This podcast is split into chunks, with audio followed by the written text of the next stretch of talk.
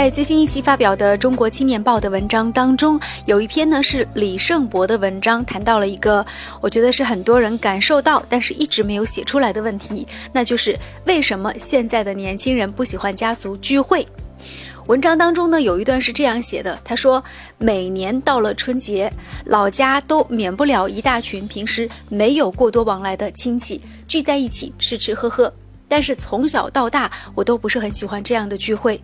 最重要的原因是，爸爸妈妈时常呼唤我去给一些生疏的长辈恭恭敬敬的敬酒，期待以此建立一种家族内部的连结。我一方面觉得它是一种逼迫，另一方面也觉得自己呢，好像这种行为并不是很真诚。同样，当我看到同辈或者是晚辈也被他们的父母拉到陌生亲戚面前。我在年轻人僵硬和无奈的笑容里，也读到了某些共鸣。年轻人为什么不喜欢家族聚会？这是我们今天在节目当中要讨论的一个话题。实际上，也并非是所有的年轻人都不喜欢家庭聚会。有一些年轻人，他是非常热衷和乐衷于这样的家庭聚会的，觉得一年一次非常的珍贵。但是，确实有很多人，他们在这样的聚会当中显得无话可说，频频的玩手机。那么，其实父辈之间的这种热忱是真实的，他们在酒桌上洋溢的欢乐似乎也是那么实实在在的。但是，为什么年轻人会觉得不是那么喜欢，有这种疏离感呢？是什么造成了这种代际之间的巨大差距呢？呃，我们来听一下五月小龙的观点。其实，我们谈到聚会的话呀，这种家族式的聚会呢，很多人都有过很厌烦的一种心情。但是，是否是因为聚会失去了迷人的魅力呢？我们在新年的时候呢，我们众所周知的，除了家族聚会以外，另外一种聚会也是非常繁多的，也就是同学聚会。那么，为什么一方面同样是聚会，同学会受到很多的人的热捧，而家族聚会呢却被很多人认为是多余的？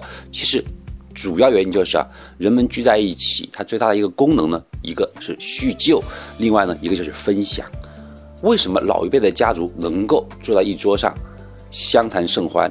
正是因为啊，当初他们的那种家族形式跟我们现在发生了浑然不同的变化，主要也就是计划生育造成的独生子女家庭，使得很多子女啊，他处在一个相对孤立的一个环境里面。即便是很多表兄表妹之间呢，由于家和家之间的距离，也很少相聚在一起。那么，如果丧失了一个共同的回忆，丧失了一个可以共同分享的话题的一个空间，即便勉强的住在一起呢，我们可能也是。没有什么很多的交流，但是呢，与我们完全不一样的就是呢，我们的祖辈啊，他们的居住环境是不一样的，他们没有楼房，更多的是平房，而且呢，拥有很多的兄弟姐妹，他们的生长环境是聚在一起的一个聚集的文化，他们有相同的回忆，有相同的童年，然后有相同一个过往。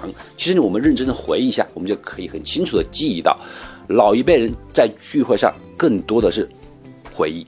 他说：“哎呀，当初怎么样怎么样？当初怎么怎么样？这么多的一个当初呢，就使得他们能够同时回想起一个很愉快、很 happy、很快乐的一个年代。而同样的聚会，在我们年轻人里面感到很尴尬的就是，像那样一个和乐融融的一个年代，我们并不存在。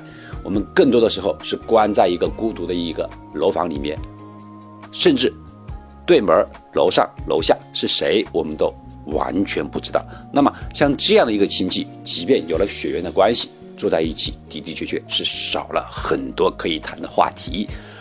而与此同时呢，我们可以回忆的就是，可以对比的就是，同学会的热捧，只是因为我们现在的交际圈逐渐从家族里面而走入了一个校园里面。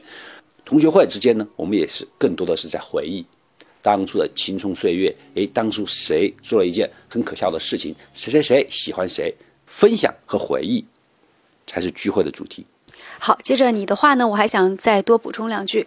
我觉得问题的根本症结还是在于这个，呃，计划生育政策和这个独生子女政策这么多年的一个实行，呃，实际上。这一代的，就是说出这个话的人，更多是这个，就比如说是八零后、九零后这一代呢，是中国的这个独生子女。那么他们从从小生活的环境，就是在一个比较呃孤独的环境当中来长大的。那从小家里呢，也没有兄弟姐妹可以跟他一起来玩，嗯，这样的情况之下，加上跟自己的这个，比如说表亲呐，又隔得比较远的话，这种相聚的机会确实要少上很多。因为没有共同太多这种生活经历，所以导致无话可说的尴尬，这是非常显而易见的。很可能他跟他的什么舅舅啊之类的，都很难说一两年才能见上一次面。如果在不同的城市里面，这是交通的便捷也造成了，就是越来越多的这个家族里的人会在不同的城市里生活。但是另外一方面，我也想补充一下，其实我。